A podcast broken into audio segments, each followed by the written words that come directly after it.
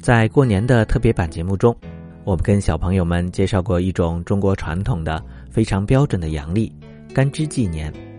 而在干支纪年中，今年已经是壬寅虎年了，而且在明天的凌晨三点，干支纪年中的年、月、日、时都一样，是极其难得的壬寅年、壬寅月、壬寅日、壬寅时，也就是可以看作虎年、虎月。虎日、虎时，其实每个虎年都会有虎年、虎月、虎日、虎时，但今年这样子年月日时干支都相同的虎年、虎月、虎日、虎时这种日子，要几百年才可能会出现一次。所以明天这个日子是不是很特别呢？那么今天就让我们来聊一下老虎吧。我们总说老虎是百兽之王，在自然界中。老虎是最威风凛凛的动物了，几乎没有什么动物敢招惹它。老虎是一种大型的猫科动物，不要看我们家里的小猫咪非常的乖巧可爱，实际上猫科动物都有极快的奔跑速度、尖锐的牙齿和利爪，弹跳力和爆发力也都非常的强，是很强大的捕食者。尤其是猫科动物中体型庞大的大哥老虎。在自然界中可以说是没有天敌的，处于食物链的顶端。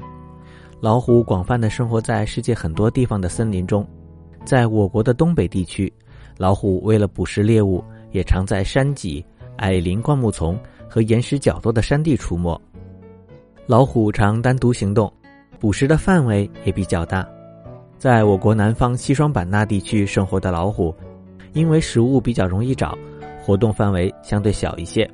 不过，北方的东北虎可能要一天跑上数十公里来四处寻找食物。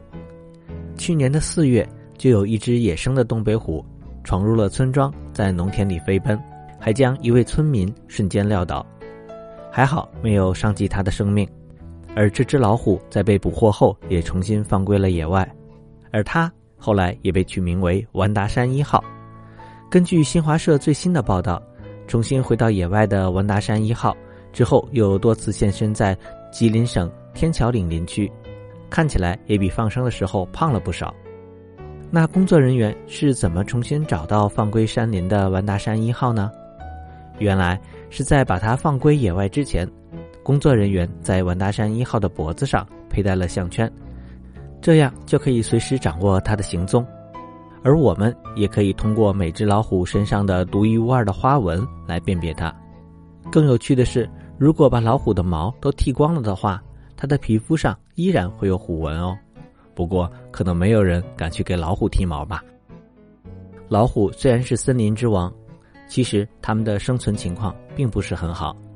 老虎一共有九种亚种，其中巴厘虎、爪哇虎和里海虎这三种已经灭绝了，而我国特有的华南虎也已经在野外绝迹，只有少数生活在动物园中。